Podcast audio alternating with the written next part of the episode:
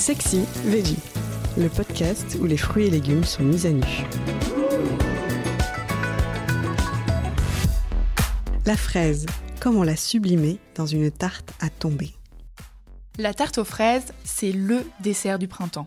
Elle se compose traditionnellement d'une pâte sucrée, d'une crème pâtissière aromatisée à la vanille et de fraises fraîches. On vous conseille particulièrement les gariguettes, petites, sucrées et juteuses. Pour conserver toutes les saveurs de ces petits fruits fragiles, il est important de les couper à la dernière minute.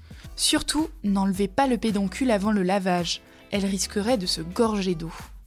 Si vous les récoltez dans votre jardin, rincez-les à peine.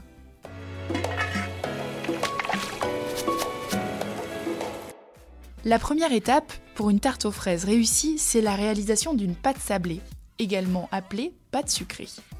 Certes, cela ajoute une préparation de plus, mais ça change tout. Une fois pré-cuite et refroidie, vous pourrez ensuite la garnir d'une crème pâtissière à l'aide d'une poche sans douille. Pour aller plus loin, suivez l'astuce de Cyril Lignac. Le chef fait infuser de la menthe ou du basilic dans le lait pour parfumer sa crème pâtissière. Vous pourrez également vous servir de la crème pâtissière nature pour préparer le beurre d'amande de Philippe Conticini. Il suffit alors d'y ajouter de la poudre d'amande, du beurre pommade, du sucre glace et du rhum.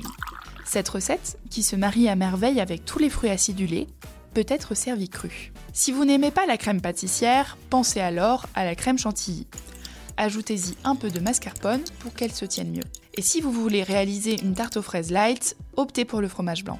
Disposez ensuite harmonieusement vos fraises préalablement rincées, équeutées et coupées en deux.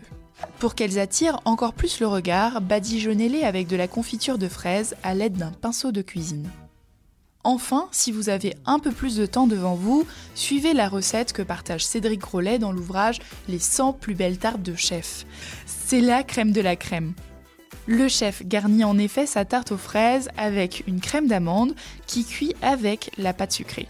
Une fois refroidi, il recouvre le tout d'une couche de crème pâtissière puis il poche des points de confiture de fraises et de bissou sucré au basilic.